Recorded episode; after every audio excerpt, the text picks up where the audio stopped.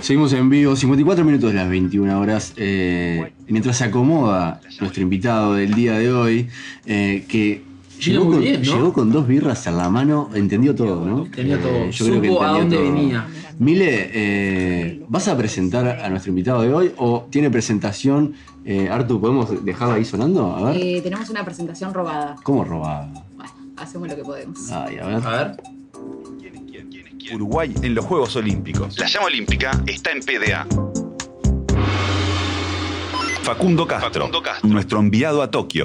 Es el mayor de tres hermanos. Cuando era chico, después de los Juegos de Sydney 2000, íbamos al parque y jugaban a Sydney 2000, haciendo competencias de carreras y no sé qué. Facundo le dedicó noches enteras a mirar las Olimpiadas de Beijing sin importarle si al otro día tenía que ir a clase o si tenía libre. Facundo me volvió tan loco con su obsesión olímpica que en Londres 2012 me vi obligado a ver toda la competencia de lucha greco-romana para escribir artículos para PDA. Muy fuerte Irán en esa disciplina, hay que decirlo. Desde chiquito le interesaba pila aprenderse las reglas de cada deporte que iba viendo para después explicártelas. Eso le fascinaba. Facu tiene arriba muchas horas de visionado de desfiles inaugurales de Juegos Olímpicos. Y cuando nos juntábamos a verlos con los gurises, el tipo ya se sabía de memoria el orden de aparición de los países y te los iba cantando. No se equivocaba nunca. Facundo y los Juegos Olímpicos es un tema complicado. Fíjense que tuvo todo este año, todos los miércoles, se levantaba temprano y apretaba F5 en el ranking mundial de atletismo para ver cómo estaban los uruguayos. Todos los miércoles del año. Facu llegó a faltar a un asado de PDA porque ese mediodía había una competencia puntual para los Juegos Olímpicos. Insólito. Debe ser la única persona en el mundo que entendió cómo era la clasificación de dobles de los Juegos Olímpicos. Yo estoy convencido que ni siquiera la gente de la Federación Internacional de Tenis tiene muy claro cómo funciona, pero Facundo lo aprendió.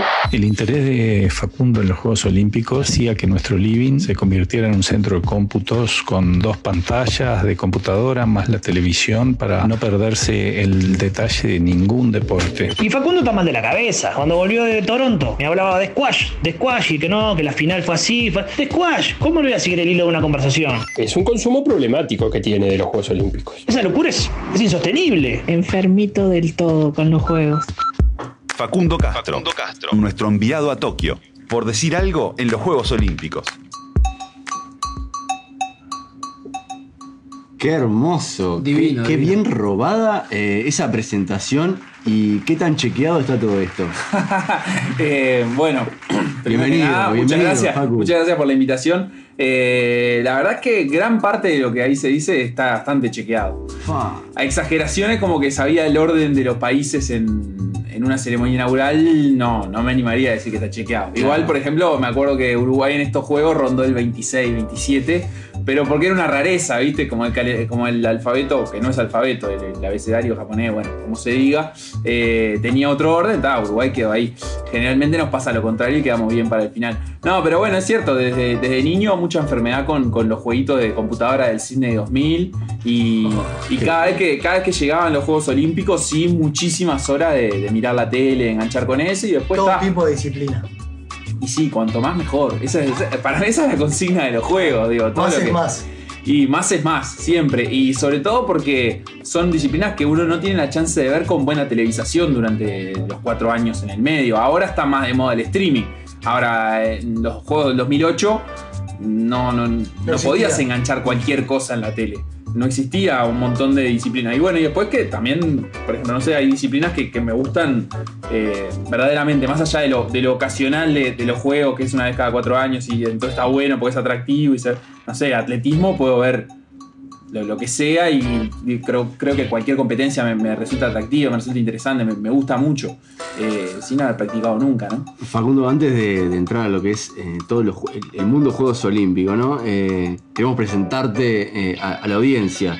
El Instagram es arroba Facundo Castro-bajo, ¿está bien? Es el Twitter. El Twitter, ¿sos El- más tuitero o, o- No, creo que. Ah, qué difícil. Creo que soy más del Instagram. ¿Sí? Sí, sí, sí. Pero más como de un uso personal, Bien. no, no profesional. En Twitter hago como un uso profesional, pero la verdad es que no soy un periodista muy tuitero.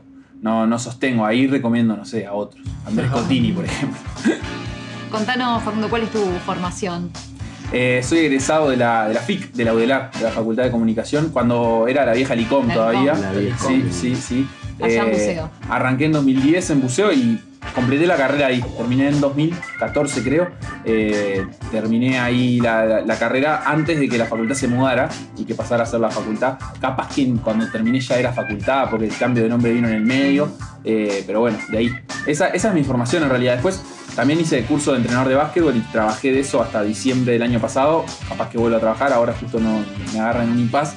Pero creo que esa formación también de alguna manera es como importante o, o rinde mucho para, para el periodismo deportivo porque te permite conocer otras cosas del deporte y de cómo Claro, se forman equipos que complementa seguro. Periodista de todo terreno, porque estás en radio, estás en, en semanario, estás en. bueno, la diaria. Sí. Eh, también en TV Ciudad, o sea, en todo. La verdad que sí. eh, eh, o, sea, como que he ido construyendo eso a lo largo del tiempo. Han sucedido como ah, distintas propuestas laborales y eso, pero este año eh, medio que eso se consolidó. Bien. Y a- como que ahora puedo decir si trabajo en radio, televisión y diario. Eh, en, en televisión es, es muy poca la participación que tengo. O sea, trabajo en producción de las transmisiones de NBA de, de, Verama- de, de TV Ciudad. Eh, mi experiencia previa en algo como la televisión era en Vera Más, donde sí había como salido mucho al aire comentando, no sé, juegos panamericanos o juegos de sur, esas cosas, también trabajando un poco en producción y eso. Pero bueno, ahora TV Ciudad tiene ese proyecto que está buenísimo y a partir de eso yo les dije ahí en la interna, bueno, miren que voy a ir a los Juegos Olímpicos, quieren que armar algo Claro. y tal, y salió como un microinformativo diario. Pero bueno, está, lo- mis, mis laburos fuertes y de dedicación horaria, digamos, son la radio y el diario. ¿Para qué medios cubriste los Juegos Olímpicos? Bueno, para por decir algo, en la radio, en M24, para la diaria, eh, en Deportes, en Garra, y, y para TV Ciudad también. Esos fueron los tres medios para los que trabajé. Por decir algo, eh, ¿va en qué horario? De 13.30 a 15 horas en Bien. M24, y bueno, después tiene las transmisiones deportivas también, de, de fútbol, de Peñarol y Nacional y de Uruguay, eh, en, en los sábados y domingos, y bueno, ahora también en, en, no sé, por ejemplo, el partido Uruguay el jueves. Bien, ¿en, dónde te sentís más cómodo? Eh, yo creo que mi mundo es la radio. la radio, ¿no? Sí, es lo, lo que siempre me, me- me- me atrajo más, me, me gusta, me gusta mucho. Eh, me divierto además. A Eh, nosotros nos pasa lo mismo, ¿eh? Sí, obvio, obvio. Eh, y de hecho, si, si- Nosotros, perdón, nosotros compartimos radio en un momento. Claro. Ellos se despegaron y bueno, yo terminé acá con ustedes, ¿verdad? Pa, qué fuerte. Duro palo para Vamos por la Gloria. No, Sí. Lo hablamos después de ahí. Esto Sí, recién empieza. Eh, lo- o sea, lo, lo- lo que sí es, eh, yo estoy volviendo a mi horario original con, con esta Sí. visita. Ah, sí. Porque te- tengo grandes recuerdos de los martes. En realidad éramos de 22 a 0 horas. Ese era nuestro horario en. Mediarte. Y ta, estábamos ahí y Ahí, terminaba. ahí compartían con Mile. Claro, Sí. exacto. Y bueno, y terminábamos ahí el programa y salía a comer pizza, jugar al pool, Hermoso vueltas, el ca- Esa, esa radio se va mucho para, para la previa. Para- el- para el para el previa, para la previa, afuera de la radio, todos los, todos los, eh, Sí. toda la gente que estaba ahí en la radio y para el after.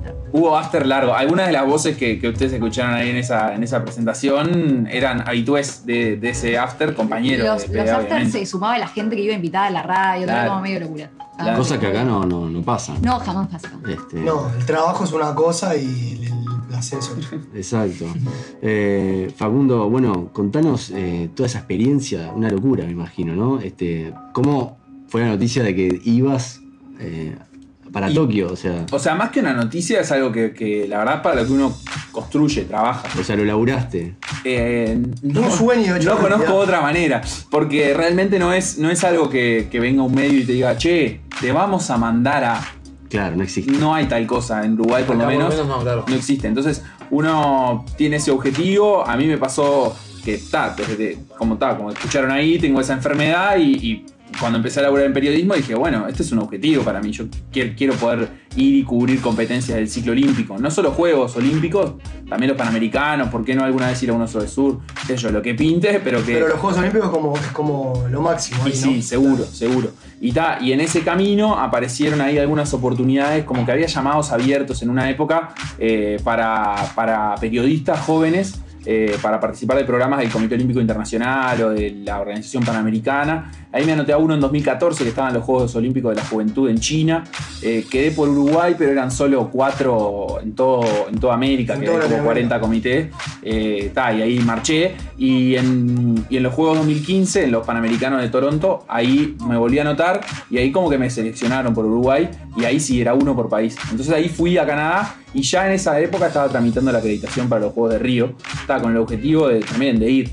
Y ahí ni siquiera tenía estos laburos fijos, era como más una cosa de, bueno, voy viendo cómo hago. Eh, una vez que, que fui confirmando esas acreditaciones, ofrecí el laburo, entre otros lugares, a la diaria. Yo empecé a trabajar en la diaria así. En Claro. 2015 dije, "Oh, voy a cubrir unos Juegos Panamericanos, ¿les interesa?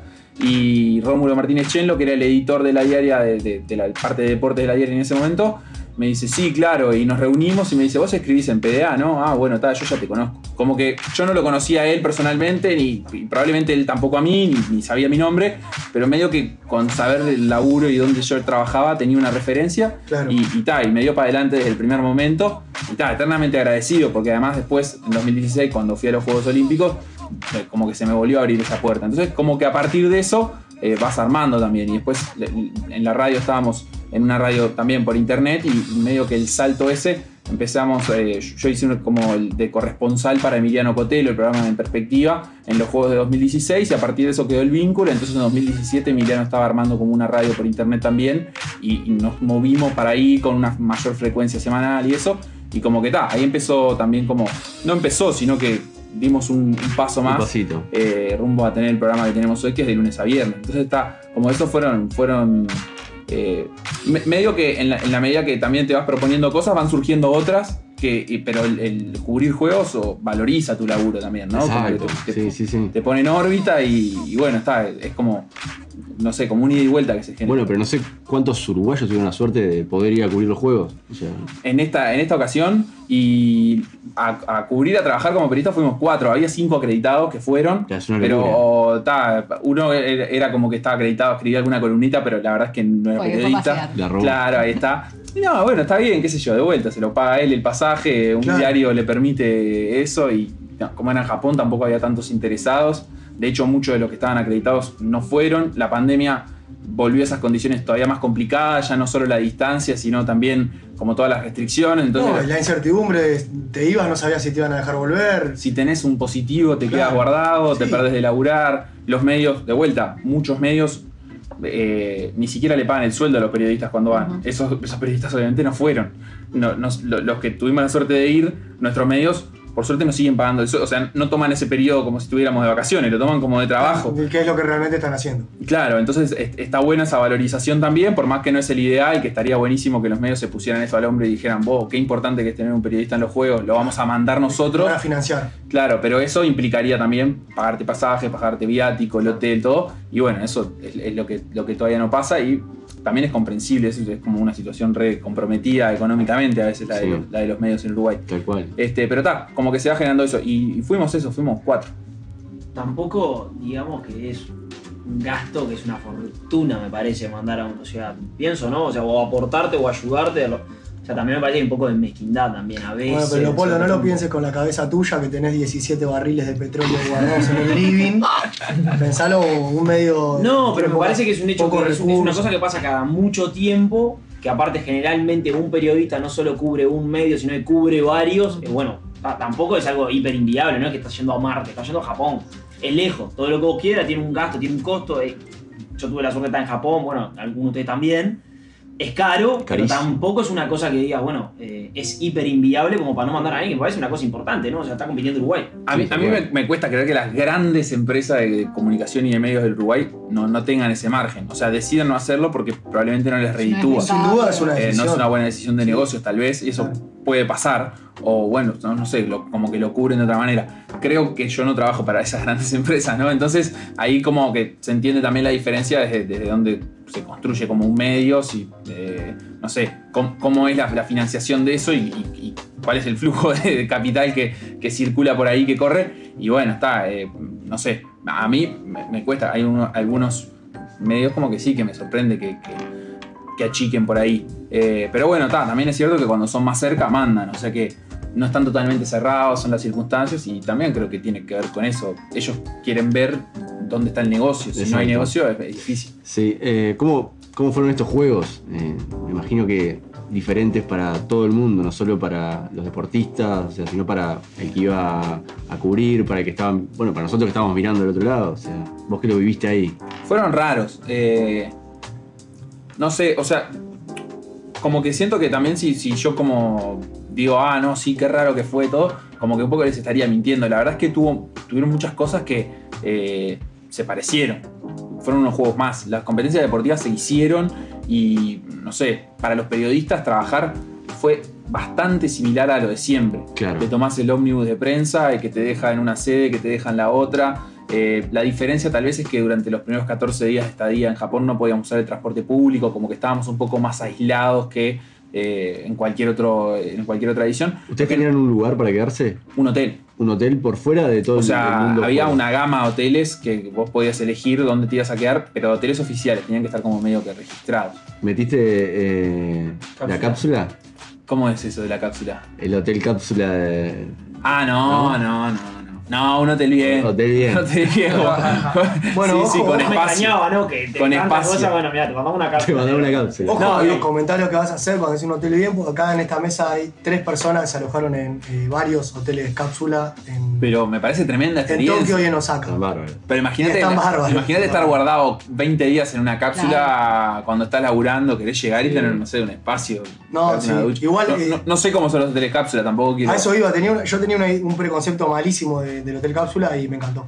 Sí, sí, sí. O sea, está, es, es un- Es tu, una tu- caja. sí, tu, es tu, nicho tu ahí. cuevita, ¿no? tu cuevita. Y vos te metés ahí, y cuando, por ejemplo, estás en el hotel pero no estás ahí, ¿dónde estás? No, los hoteles por lo general a los que fuimos tenían espacios eh, comunes muy buenos, tipo cocinas eh, comunitarias, digamos, va. sala de para, yo que sé, para jugar a las cartas. a una- Bueno, una- es lógico que eso no fueran hoteles habilitados porque justamente lo que Era lo que procuraba no la organización Claro, era exacto. la menor socialización Claro, posible.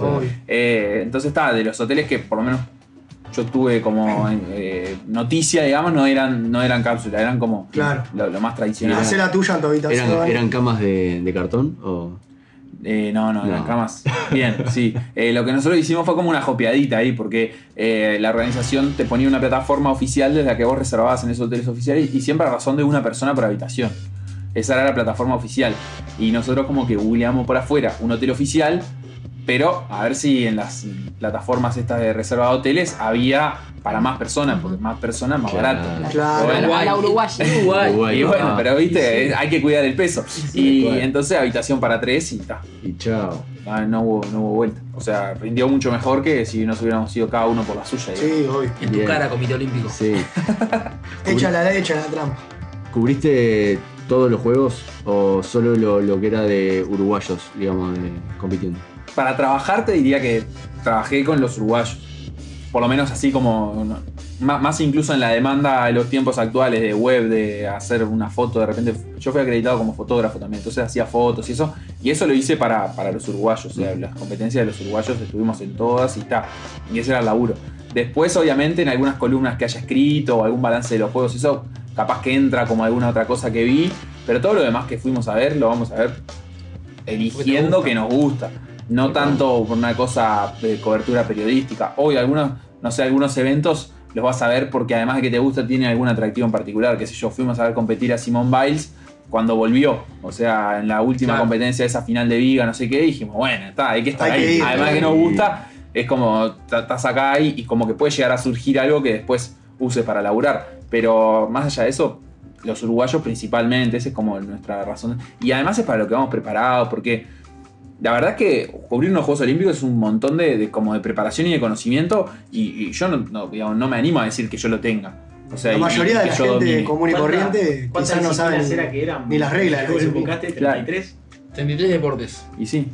Y, o sea, mi, mi conocimiento en cinco o seis disciplinas donde compitan los uruguayos en una edición o en otra de los juegos, muchas veces es preparación para los juegos. Claro. Eh, o durante el ciclo olímpico ya venís siguiendo que, que sabés que van a hacer eso, que son los que están cerca de hacer la clasificación y eso, y ves competencia, estás atento, no sé, por ahí. Como que lo vas eh, siguiendo. Claro, por ahí en la presentación uno jorobaba con que yo entendía el ranking eh, de la, la clasificación de dobles en tenis. Y bueno, Claro. Uruguay tenía un doblista que podía clasificar con, con Pablo Cuevas ahí y tal. Y un Tenías poquito así estudiamos eso porque está, porque estaba. Pero no, no es ni que lo sepamos, ni a mí nadie me, me, digamos, le- les mienten si le dicen no, porque Facundo sabe de remo. No, no sabe de remo. Lo que entiende es el sistema de clasificación, ve cómo están los competidores que van a esta edición, sa- sabía más o menos cuáles eran los favoritos, pero yo no inventé nada y yo miro a unos remar y a otros remar y si no estuvieran en la misma cancha eh, remando a la par, Son iguales. claro, no, no sé cuál va más rápido. qué. Consulta, ¿ya eras hincha de los remeros antes de que, antes de que los remeros se transformaran en los remeros?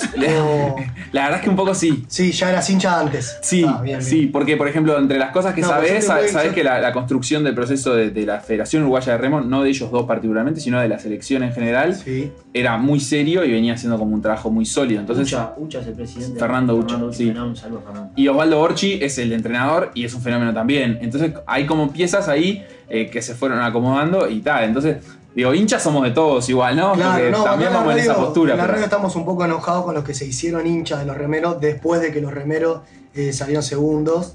Porque bueno, esos fueron los que los sentenciaron a que después no salieran ni en la foto en la siguiente, ¿no? Claro, ahí va. Bueno, Va, eh, va por ahí. un hay, hay, vos sabés que ya escuchaba la teoría de- del uruguayo. Mufa. En fútbol playa pasó lo mismo. 10-1 Es terrible. eh, no sé si viste el fin de semana, hubo Panamericano de hockey. eh, la final la pasaron por Canal 5. Sí, claro. Uruguay venía 0 a 0 todos los partidos. Ganó 1 a 0 que tenía que ganar para clasificar al mundial. Y cuando se mete a la final, la pasan por Canal 5. Pierde Uruguay 1 a 0. Sí, Le hacen sí. el primer gol de campeonato, ¿viste? Y, y bueno, qué sé yo, yo creo que hay un poco de. Creer o reventar. Pero bueno, nada, también se precisa esa gente para que aparezcan las marcas, ¿no? Y los, los deportistas tengan el apoyo que, digo, más allá de si se lo merecen, si no se lo merecen, si está bueno, está bueno.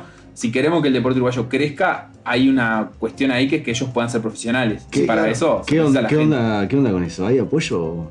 Sí, apoyo hay. Eh, a nivel estatal, no, lo que yo no sé si hay son programas como. Que promuevan, de, digamos. De desarrollo, como, Exacto. como, a- a- como si hay a primer nivel, pero porque eso im- implicaría una inversión mucho más grande de recursos y porque acá hay como una cosa que, que es un tire y afloje muchas veces, que el gobierno espera eso de las federaciones. Y las federaciones esperan la plata para eso y a veces esperan la plata sin siquiera tener eso, sin siquiera tener el, pro- el proyecto de desarrollo. Entonces, por ejemplo, generaciones, eh, federaciones como la de Remo ponen en disputa eso. Dicen, bueno, nosotros tenemos el proyecto y Claro. ahora tenemos los resultados. ¿Cómo van a apoyar acá? Y, y ahí pones un poquito de presión. Pero sobre todo, lo que también hace falta es en un país como Uruguay, donde los recursos son limitados y capaz que más que en otros lados, y donde capaz que sería una irresponsabilidad política invertir millones y millones en el deporte de alto rendimiento, que es una parte muy mínima del deporte y que no redunda tanto en el la beneficio para la sociedad. claro. Capaz que si vas a invertir deberías invertirlo en infraestructura, en espacios eh, donde, donde la comunidad pueda aprovechar, donde, donde puedan surgir las figuras del futuro, pero no en las de hoy.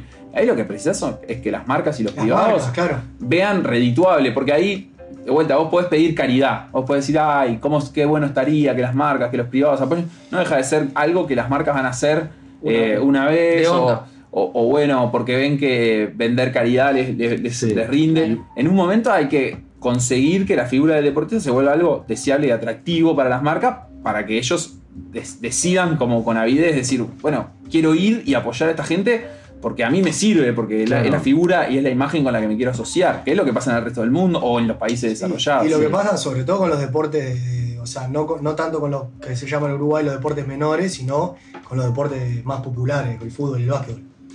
Y sí, pasa también. Tam- o sea, de vuelta, también la- ahí lo que vemos es como una espuma, una, una elite de, de jugadores eh, que está. Y, y la mayoría de los jugadores de fútbol, por ejemplo, no hacen sus, sus máximas regalías de eh, sponsor, que también las tienen.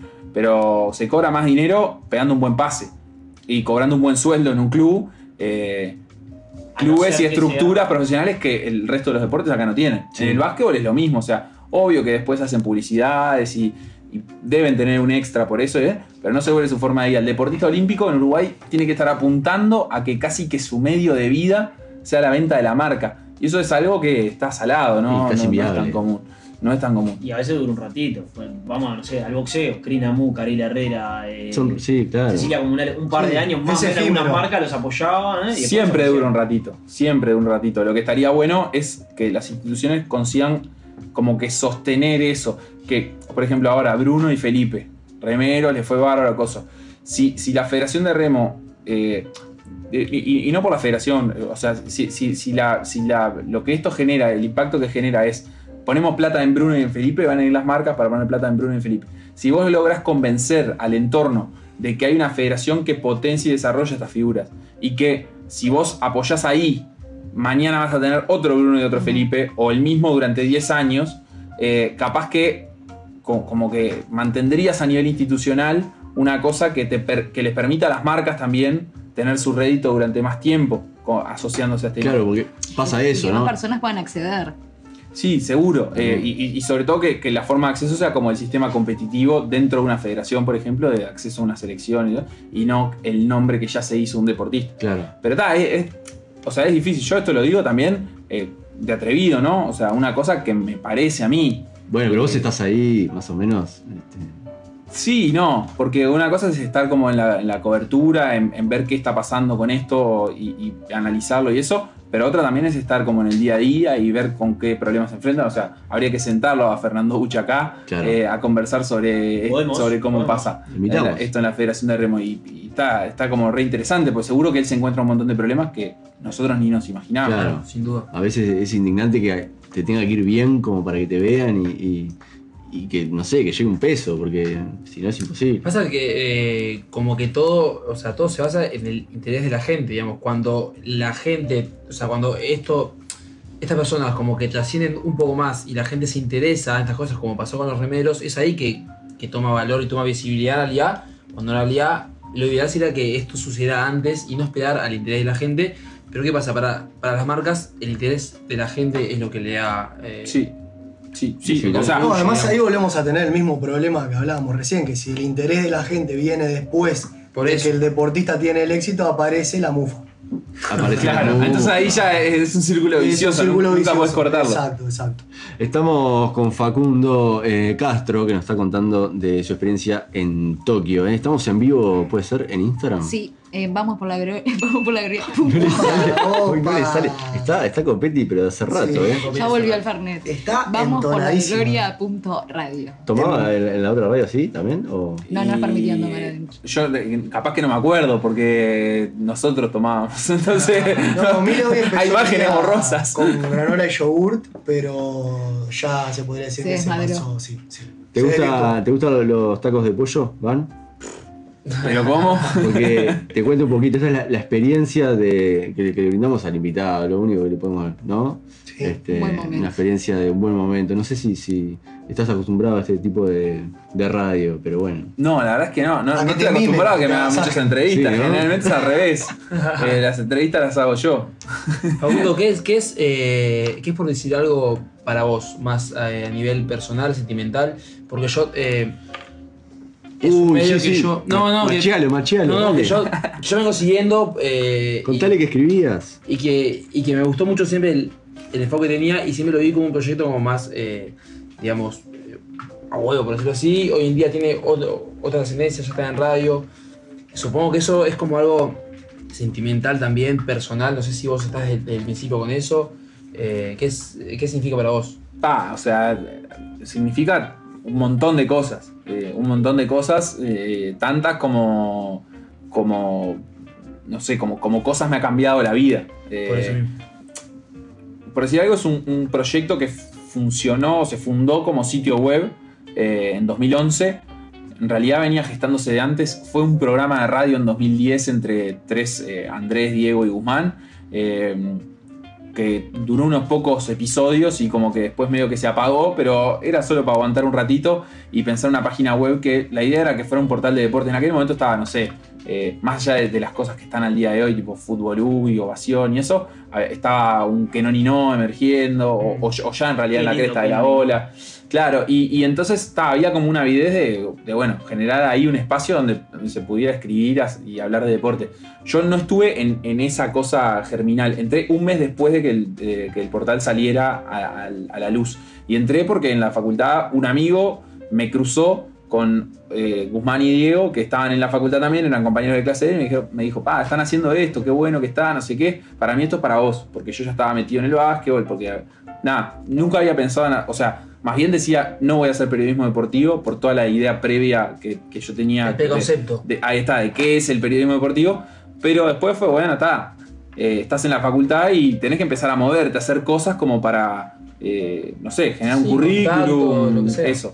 Y, y bueno, y fue como, bueno, eh, yo me ofrezco para cubrir el preolímpico de Mar del Plata, de básquetbol, como mirarlo desde mi casa, escribir notas de los partidos que jugaba Uruguay, que jugaban los otros equipos, hacer como resumen todos los días. Ta, Y bueno, y a partir de eso se, se empezó a generar como un vínculo que en realidad primero fue ta, de, de aportarle cosas a- al portal y después fue de ser integrado como uno más por ese grupo que ya estaba trabajando, de ser tomado como uno más. Y hoy en día son mis amigos. O sea, entonces ahí ya hay un montón de cosas en el medio, ¿no? De, de Lo personal, la, el la medio. experiencia, la cuestión profesional, laboral, de cómo esto me volcó a, a un área que yo decía que no iba a trabajar. eh, o sea, está un montón de cosas. Y bueno, y después ha sido como el hilo conductor, ¿no? Eh, o sea, en PDA hice, la- trabajé en la web, eh, escribí mucho, hice entrevistas, eh, hi- hicimos intentos de hacer cosas audiovisuales, televisión, video, cosas. Y, y bueno, y después también nos pasamos como a la radio. y, y fuimos generando eso de la radio en paralelo a que tratábamos de ser un portal que se sostuviera por sí solo. O sea, esto, venderse, tratar de tener el sponsor y poder bancar ese proyecto. Eso nunca sucedió, entonces lo que pasó es que se ha ido decantando a que el proyecto se sostiene, pero se sostiene en donde vamos viendo que, que nos da el paño. O sea, que, que hay un recurso posible que ninguno de nosotros vive de esto hoy en día. Claro. Incluso siendo un programa de radio que, que a veces como que hay una idea también desde afuera de, ah, tenés un programa de radio que está en una radio una hora y media por día, no sé qué. Nosotros les de podemos dar una manito con ese tema. Para si vivir de esto. estamos todos tranquilamente viviendo de esto. Pa, pero- Por suerte. Me vendría excelente. Muchísimas gracias nada, a la gente que nos apoya. Y tengo un par de amigos que les vendría muy bien también en este momento. podemos Son tiempos de- difíciles. Vamos a abrir una columna de Un deporte. coacheo, ¿no? Claro, Sí, sí, sí. exactamente. Vendría excelente. Y bueno, está, entonces como todo eso. eh, es, eh, y y pa- además de todo, eh, eso que decía hoy ha sido la carta de presentación. De, de ir a tocar puerta decir, wow, yo tengo esto para ofrecer. Hoy contabas que te conocían por. por Y que te digan, vos, capaz, Facundo Castro no, no tengo ni idea. Ah, Ahora escribís en PDA, ah, te conozco. Claro. Y eso, eso es como una fuerza que, que generó el colectivo. O sea, obviamente esa idea que alguien tiene de lo que era PDA no era la idea que tenían de mí mismo, o sea, de- de lo- del laburo que hiciera yo. Simplemente que integraba un colectivo donde se hacían Que cosas que bien estaban visto. buenas y, y que había una fuerza que, que estaba potenciada. O sea, obvio que yo le aportaba cosas que capaz que estaban buenas, que estaban interesantes, que tenían buenas el- el- el intenciones. conjunto. Pero el conjunto lo hacía mucho más valorable que si yo tuviera un blog personal y escribiera solo. Que puede ser súper valorable, pero capaz que no llama tanto la atención y que no genera, no mueve cosas. O sea, y en eso para mí también como, como que es, a, mí eso me generó, entre otras cosas, como un aprendizaje, ¿no? De, cómo querer trabajar. Prefiero trabajar en lugares donde eso se mueva de esa manera que, que, que potenciar mi marca, que, que, ta, no sé, se termina cuando yo no, no, puedo, no puedo trabajar, digamos, no sé cómo decirlo. Eh, ¿Querés contar tu paso por, por PDA? No, no, porque. Dale, le tiraste Dale. todo Sí, dale, dale. No, porque eh, una sección que está genial, que no sé si siguen haciendo, creo que no, la columna del, del- del hincha. La columna de hincha tiene su correlato en el show del hincha ahora. Ahí va, ahí Hay va. un hincha en cada, o sea, de cada, de cada club Bueno, de primera el- que el sale todos los lunes. ¿De defensor? ¿En serio? defensor. Tremendo. En básquetbol primero y después en fútbol. En básquet, pero entonces hablabas conmigo. Voy a hablar contigo, sí, sí. Claro, está perfecto. Qué maravilloso. Ese programa, de- ese programa podía Gente que busca gente. Gente, sí, hay Claro, gente que encanta. encuentra gente. Gente que encuentra gente. Me encanta. No, no, estaba, estaba muy divertido y para mí estaba genial. O sea, a mí siempre me gustó escribir. Obviamente no, o sea, nunca me dediqué a eso, digamos. O sea, ahí ni cerca. Pero estaba bueno, era como una linda excusa para ver el, el partido. Yo iba, obviamente, a todos los partidos, a la cancha. Y estaba bueno para verlo, o sea, realmente atento y, y, y tal. Después poder plasmar eso. Y yo sé, justo ese año fui de viaje al defensor como tres veces. Fue como Claro. estuvo bueno. Bueno, sí, el objetivo de eso siempre fue como tener una visión que, que no sea la, la estrictamente periodística, la del análisis. Que, que, que un hincha diga, oh, me sentí así, Claro, me calenté con este, me, eh, me estaba divino, con o sea, esto. yo me leía la de todo, la de Racing, la de todo, porque estaba bueno, era como un poco eh, la voz realmente del hincha y el sentimiento real cuando más, eh, cuando, o sea, yo como que me podía, no sé, ver a mí yendo un domingo de tarde a Belvedere. Entonces estaba bueno verlo eso replicado en todo ese tipo. Ahora la pandemia nos mató porque pasan por la tele todos los partidos de fútbol. Sí. Pero en tiempos anteriores a la pandemia no se pasaban todos los partidos de fútbol. Entonces exacto. la columna de hincha era como un espacio ahí en la web. Y después cuando fuimos radio y le empezamos a hacer eso, el show de hincha todos los lunes, eh, como que de alguna manera también era llevar nuestros ojos a donde nosotros no podíamos ver los partidos. Y teníamos Bien. un hincha, tenemos, lo tenemos hasta el día de hoy, un referente de cada equipo eh, que nos manda audios de WhatsApp y con eso nosotros, eh, Conrado, que es un editor de carajo, arma un compacto ahí y, y le pone un color que queda divino y como que se vuelve entretenido escuchar, no sé, lo que pasó en un torque rentista que capaz que a mí no sería el partido que, que me convoca a sentarme a mirarlo por televisión. Claro. Que hoy en día es un partidazo, ¿no? Seguro. Hoy en día. Sí, sí. La temporada pasada ni te digo, era Sí. por la pelea por el título. Pero Sí, ta. sí, sí. Eh, igual, viste, hay como cosas que son No, difíciles de cambiar. De, obviamente.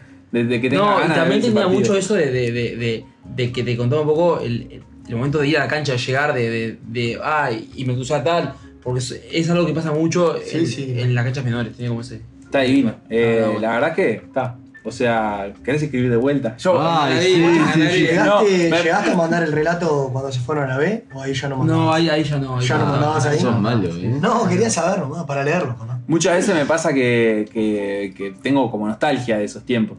Eh, la única Claro. parte que- de la que no tengo nostalgia es que no se No claro. pero, pero no importa. O sea, como que está, bueno. El romanticismo. Estaría bueno revivir esa etapa, no sé, Pero- un rato, ¿viste? Y, Claro. y sen- sentarte en un día promedio que ibas a la facultad, volvías, escribías algunas cosas para el portal, recibías alguna columna del hincha, la subías y estabas copado pensando que ese iba a ser tu, tu medio de vida, ¿viste? Que, que PDA iba a ser como, no sé, un, portal de referencia. Y bueno, está, no, no se lleva tanto, pero por lo menos nos acomodamos como que Bueno, po- pues, pudimos Se seguir haciendo el trabajo. Se gana poco, pero se pasa bien. Exactamente. Eh, quiero hacer un par de preguntas, ya que estamos volviendo Sí, un poco por para favor. atrás. Eh, yendo un ¿A- poco a a Japón. dónde lo llevas? Yo lo llevo a Japón. ¿Cómo lo haces pasear? Te voy a eh? llevar a Japón ahora. Ya pasamos por un momento muy lindo de PDA, ahora vamos a hablar de Japón. ¿Qué te pareció Japón? Qué pregunta. Yo, para decir que me pareció Japón, tengo que acotar a Tokio. ¿Qué me pareció Tokio? Porque lo más lejos que fui de Tokio fueron dos horas en auto eh, en Oshima, que es donde se disputaban las competencias de vela, que es, no sé, como un Punta del Estito, una cosa así entre la barra Punta del Diablo y Punta del Este. Eh, Ah, que me, que me, que me enjunje. Sí, es raro porque es como bien ciudad, no, no- no es tan rústico como, como, como Punta del Diablo, pero al mismo tiempo es como que no es tan grande como Punta del Este y no es tan top como La Barra. no Un sé. Eh, bueno, puede ser, puede ser. Está ahí, tiene puerto, tiene una islita que es un puerto, ¿eh? linda playita, mejor agua creo que, que la que hay acá, oceánica y más, más tibia. Pero está. eh, igual ahí, incluso como balneario y todo, todo muy sobrecargado. A mí lo que me pareció Japón es sobrecargado. Eh, sin, sin ponerle juicio de valor, ni bien ni mal. Japón está sobrecargado de gente, de cosas, de edificios, de autos, de Imágenes. casas. Y, y- y eso yo creo que define la experiencia, porque cuando vas por la ciudad, obviamente, cinco niveles de autopista entre túneles, autopi- la- el nivel de la calle y tres niveles de autopista, ta, es una cosa súper sobrecargada, muchos edificios, una- pero muchas veces estás maravillado con eso, porque decís, pa, mirá todo esto, ¿no? Las autopistas que nunca viste en tu vida, los edificios, los rascacielos, la torre Eiffel esta de Tokio, eh, Claro. todo está maravilloso. Y después hay otro momento donde decís, uh, pa, basta de... de- de- claro, está salado. ¿Cuántos Esto, días estuviste 40 minutos para ir de un lugar a otro en auto porque está lleno de autos. y- Estuve 21 días. Claro, un montón. Un montón. Un un montón. Y bueno, y después lo otro es conocer los barrios como los típicos, tipo Claro, no te da para porque son siete barrios gigantes que tenés que estar. Y sí, y más que estaba laburando y eso, o sea, conocimos mucho desde arriba del bondi, que no es conocer, es como ver. eh, y después, cuando bajó un poquito la carga, los uruguayos terminaron de competir el lunes de la segunda semana. O sea que toda esa segunda semana prácticamente, por más que seguíamos yendo a ver competencias, teníamos más ratitos para escaparnos a pasear. Y ya estábamos libres de esa cuarentena. Y, y después, la- la- el- después de los juegos nos quedamos hasta el jueves. Y ahí lunes, martes, miércoles pudimos recorrer un poco más. Y no sé, conocimos este, el barrio del anime, es el templo de. Sensoji, no sé, cosas así. Y sí, es una locura. Es una El barrio del locura. anime es una locura. Y de vuelta, ahí todo sobrecargado, ¿no? Edificio de cinco pisos de maquinitas Sega y. No sabés qué hay adentro. y la música. Y, y wow, los japoneses les encanta la maquinita esta de, de juntar muñecos, Sí. la pinza mecánica esta. Sí, hay casas y hay casas enteras de No eso. ganas nunca. Es incomprensible. No, No algunas ganan, ganan, pero la, la cantidad de moneditas No, que acá en ganan Uruguay. ahí- eh, No, es acá es inganable. Claro. Yo tengo el mito de Acá en Uruguay es inganable. 70 de Japón, la de Japón ahora Claro. Pero además es una. Les encantan las tienen Un maquinitas. montón. Les encanta la maquinita. Y a mí me encantó, me encantó el Mario Kart en maquinita. Muy fan del Mario Kart. Y había una maquinita con cuatro asientos para el Mario Kart. Oh, y andábamos a cuatro y dijimos, vos, sentate acá y jugar a Mario Kart. Mario O sea, Kart, de acá te y a donde íbamos, Mario Kart, ping. No enfermos que, No perdí. que te venden el, el- te alquilan los autitos para que andes por la ciudad con, con disfrazado. sí, disfrazado de Mario. Ah, ¿En serio? Sí, sí, sí, es una, es una Bueno, ha- hay mucha gente, mucha como eso, como cultura casi que tribal, lo que, lo que acá en un momento decían las tribus urbanas que se vestían de una u otra manera, y que allá Todo está como súper naturalizado, sí, todo el tiempo. Tal cual. Eh, mucho de la cultura del anime, ¿no? El dibujito, de la- Claro. como que te das cuenta que. ¿Cómo, va ¿Cómo para te llevaste con la comida? No, bien, re Bien. bien. Sí, yo pruebo. Son muy de sushi. Eh, me gusta el sushi, comí una vez, creo, en, en Tokio. Eh, pero después probé ramen eh, y ¿Qué te después pareció? todo rico. La verdad es que todo rico. No, me- no me acuerdo si hubo algo. que- ¿Qué es eso? No, eso no comí. que era como un... ¿El alfajor de pollo? No, el okonomiyaki era como una tortilla con- de repollo. Sí, sí, sí. No, no, no, la verdura no entré tanto. Siempre platito con carne, ¿viste? Cerdo al curry o al algo. El Nosotros pollo. mucho, el- mucho 7-Eleven. Siempre nosotros. Ah, es terrible eso, ¿eh? Me, me tocó, la verdad es que. Barato. Pero Hay sufrí. en todos lados. Es caro, Japón. Las, las hamburguesas No, bueno, esas. pero el 7-Eleven es lo más barato que hay. sushi. No, el favorcito de sushi no comí. a Japón. No, no, no comí, no comí, no comí. Pero, pero es terrible la experiencia de 7-Eleven porque hay mucha comida chatarra, ¿eh? Sí, claro. obvio. sí, sí Pero sufrimos barata. un poco. Sufrimos, sufrimos. Estabas dulce, bueno, lo que pasa. No, No, no, no, pero vos- para mí los barrios, eh, no sé, eh, ya se me van los nombres de la mente, pero los barrios como más céntricos eh, tienen buena oferta de comida no muy cara. O sea, por 300 pesos te comes un plato en un restaurante. No me parece una cosa cara. Eh, capaz que hay otro lado donde, no sé, tampoco, capaz que en estos tiempos bajaron los precios también, porque hay menos gente circulando, menos gente en la calle, no sé cómo es la historia. Pero yo encon- encontré como que no era tan caro como, Tampoco como era lo claro, vendían. una locura. Pará, y te hago una pregunta. Lle- vamos a poner un ejemplo puntual, ¿no? Vamos a ver a eh, eh, Millaela Pramián, ¿está? Sí. Estadio. Yo, porque miro la televisión, me imagino que Nippon vos, Budokan. Ese era el vos pudiste ir a cubrirlo. El de Sí, ahí, eras uno de los 100 Eh, que había ahí en la tribuna. Eh, como que no me quiero pillar con esto, pero si viste la, tra- la pelea, eh, me viste. Salías La atrás. vi. Porque vi. estaba ahí como al lado del tatami vos. sacando fotos y la- eh, mi, mi familia me escribía y me decía, vos te estamos viendo. Me costó, me, te voy a decir que me costó mucho entender un poco, me decía, oh, va ganando, va", y, y como que nunca puntuaban, me costó mucho entender, o sea, que es el, el viaje que tiene un poco de golpe, que a veces si vos, ¿cuándo puntúa esta gente? ¿Cómo es? Eso me volvió loco. Pero bueno, vos llegas ahí, organización, es tipo catering, bueno, Urises pasen, agarren botellita y comida, me imagino a japonés diciendo, oh, ¿qué querés? ¿Cómo le se le echa un churro. lo Vos sabés que hay eso, ¿no? va. Hay Ay, eso. ¿no? Pero no para periodistas. Obviamente. o sea, en todas las sedes hay un lugar que eh, le dicen el lunch de la Games Family. O sea, la familia de los juegos que son dirigentes, Claro. eh, como los no entran capanas, periodistas. Y vos pasás por la puerta y ves que hay gente trajeada y, y ves que hay comida. Pero no, no, no, como que no da para, para entrar. Lo que, lo- para los periodistas hay cafecito, medio pelo, o sea, cafecito de, ma- de, de- de- Normal, ni de máquina, normal. de, de- de termito, eh, cafecito, agua, eh, a veces eh, había como unos sanguchitos o algún bocadito así, una galletita, algo Están así. de como- ratones los ponjas, podemos decir.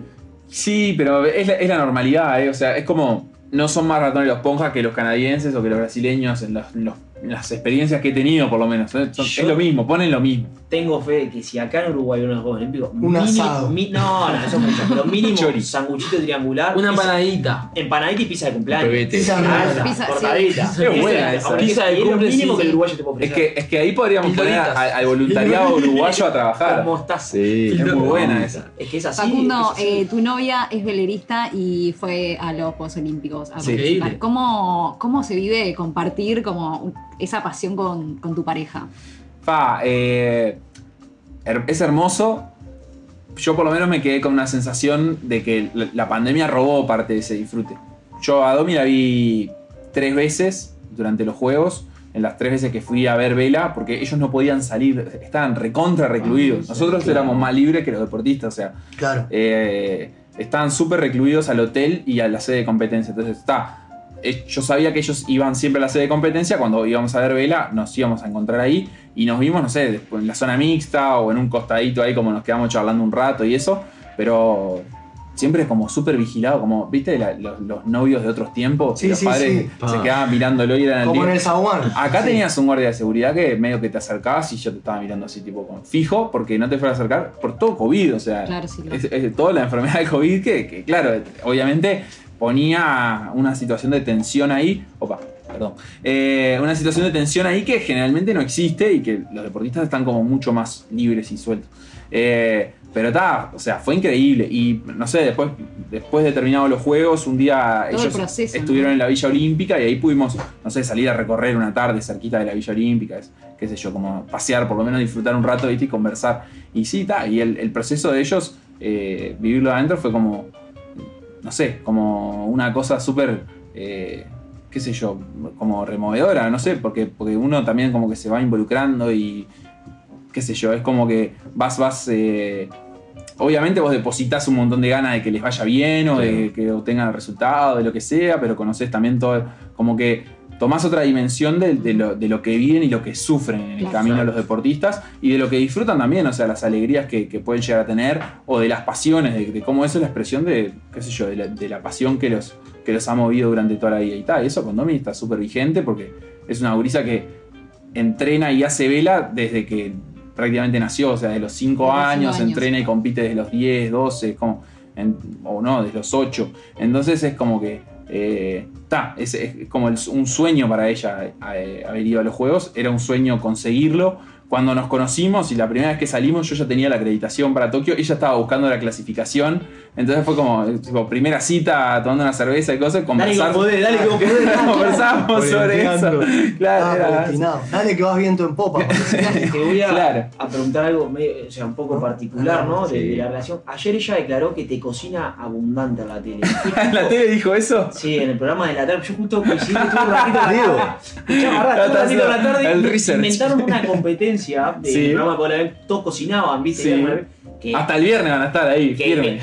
que- ahí va, están compitiendo, ahí va. Vi la- está bien Uruguay, se reinventó, ¿no? Están todos compitiendo. eh, y en la previa, en la declaración, dijo, no, yo sí le, no, yo le cocino abundante a mi pareja, más o menos con eso me orgullo.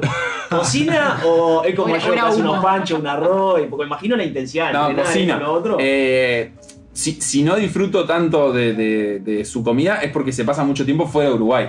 Claro, o sea, por porque eso. trabaja fuera de Uruguay, porque compiten y entrenan y todo. Eh, pero nada, cuando está acá cocina. Y yo también cocino y como que nos turnamos eso y a veces como que compartimos la cocina y está, está de más. Eh, pero sí, Domi cocina muy bien. Estaba porque ayer vi y estaba. Tiene Está chequeado, está. Michael, que estaba, fue muy gracioso porque estaba con la abuela, viste, y le cortaba. y Cuando cortó el primer morrón dije, este cocina menos que yo, este tiene la primera aplicación que tiene el Arden y vení. Eh, Facundo, el productor quiere, quiere saber si no daba para pedirle casamiento ahí. Que, Uh, que ¡Qué hubo fuerte! Uno, un- unos cuantos casos. Y de puede que- ser en París, ¿no? Ah, la tiró, la tiró, la tiró, la tiró. Japón. Justo, justo en Vela compiten en Marsella en los Juegos de París, pero bueno, tal, qué sé yo, es romántico. Por favor. Yo estoy de acuerdo que ¿Y Japón cómo- no y ya arrancan No, a. Ya, ya arranca la preparación, ya medio que en breve, ¿no? Bueno, o sea, lo primero que tienen que hacer cada deportista es definir si, si va a competir, básicamente, si, si- como si van a hacer esa, esa campaña. Y eso, como que ahí creo que se, se juega mucho en el sentido de que ellos toman una decisión que les, les involucra y les implica tres años de su vida. Sí, En- sacrificar. nadie dice que no te puedas bajar en el medio, pero medio que una vez que arrancás Una- también. Claro. Qué locura, Eh, ¿no? O sea, una decisión, o sea, tomar ahora una decisión que va a ser- son 3, 4 años para adelante. Y lo que pasa es que Tremendo. yo siento que lo hacemos todo el tiempo. Porque vos agarrás un trabajo o empezás una carrera o lo que sea y casi que sin darte cuenta. Lo que pasa es que ahí el objetivo como de, de lo que vos querés vivir está ahí. Entonces no, no- no- no sé cuál es la forma y capaz que no hay que proponérselo de esa manera tan lineal, ¿viste? Ah, no, yo quiero ir a competir. a los juegos. Capaz que está bueno como ir disfrutando los, las, las cosas intermedias. Claro, sí, de- ¿Está, ¿Está escuchando? Eh, sí. Creo que sí. O sea, estábamos escuchando en casa, yo vivo muy cerca de acá, estaba ¿Ah, sí? trabajando, escuchando, Ah, estás escuchando el arranque del programa. antes de venir. Claro, y yo dejé prendida la Pará, y, computadora. se- y te, te hago una, te hago una pregunta, a mí me genera mucha curiosidad. Es, al ser un deporte que no es tan. no es fútbol, ¿entendés? Que, que hay tres cupos, por decir algo. eh, el- bien, el- bien aplicado. Estuviste bien. Vale, por decir algo, digo. Eh, ahí va, por decir algo. El hecho de. Bien, buena muletilla me dieron ahí. Eh, el hecho de que arranquen, digan, bueno, voy a arrancar a competir, ¿les garantiza o les acerca la posibilidad o es algo medio ut- utópico llegar a clasificar? O sea, ¿cómo? Porque viste que ponerle Laza, un poco explicaban, eh, tiene 3-4 opciones, igual que Débora, de poder entrar. Claro. Realmente quedan afuera. Bueno, el- por ejemplo, en la, en la clase de ellos o en Vela en general, eh, hay una instancia clasificatoria que es el un mundial que se hace dos años antes de los Juegos Olímpicos. O sea, el año que viene ya debería haber un mundial eh, que clasifique los primeros. Pero ¿Dónde después. ¿Se sabe ya? Se debe saber porque estos saben no todo lo- con no lo tiempo, pero no me habla un Eh, poco, un ya. no, bueno, es que ellos todavía están definiendo, o sea, están como en ese proceso de, de ver si tienen Y los apoyos, los son, recursos, todo. van para donde lo lleva el viento. Claro, tal cual. Y- no, bueno, y y después tienen otro mundial más adelante y después ellos terminaron clasificando, en este caso, en los Juegos Panamericanos, que fueron antes del último mundial clasificatorio. O sea, si no hubieran clasificado ahí, tenían esa instancia en los Panamericanos, en, los- en el mundial. No sé, como que existen distintas instancias. Sí, tenés objetivos intermedios. Lo que para mí es difícil en deportes así, que además es muy caro como mover el barco de un lado a otro y precisas como de mucho sustento para eso. Sí, ¿no? exacto. sí.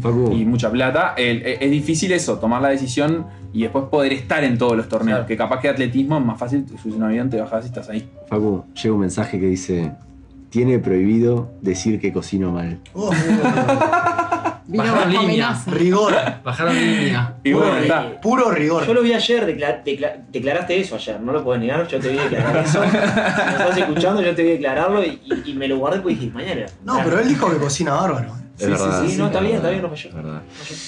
Eh, vamos cerrando, Vamos ¿les parece? cerrando. eh, que- muchas gracias por venir. eh, Por favor, un gustazo. Un aplauso, vamos a despedirlo con un Sí, aplauso. claro. por favor. Gracias, Facundo.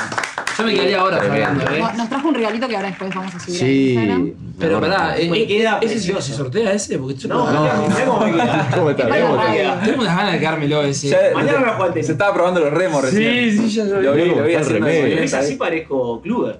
Lo pueden usar una semana cada uno. Bien. Hermoso, ¿eh? No lo, ¿sabes qué? No lo vamos a sortear. No, no se sortea. Ya se sabe. Para la vuelta de los boliches en verano, ¿eh? Sí, sí, sí. sí. No, está livi- está livi- no voy a decir la marca, porque No, es no la puedes. inventaria oficial de, de la, de la delegación. Está liviano que da gusto. el ¿Se puede usar, aunque no hagas deporte, para saber si lo puedo usar yo? Sí, sí, sí, obvio. puede? Sí. obvio. Ah, bien, No, me interesa. Gracias, Facundo. Eh, te invitamos a que te quedes. Se viene Mile con la columna musical de hoy. ¿Qué nos traerá Mile? ¿Te lo digo ahora? Eh, Vas a poner. eh, No, no lo Me digas. gustaría que arranque con Shima. ¿No se acuerdan de esa? Por favor.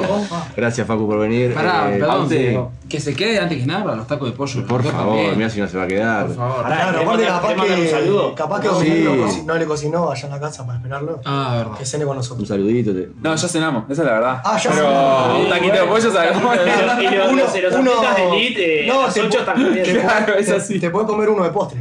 Perfecto, me Está encanta. Con impecable. dulce de leche, de pollo con dulce de Claro, leche. sí. Bien. Eh, si queremos mandar un Tengo, tengo saludo. un saludo del Chara, ¿puede ser?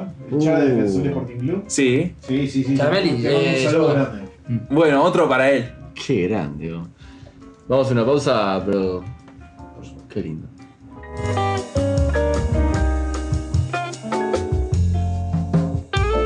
Quédate en casa. Escucha. Vamos por la gloria.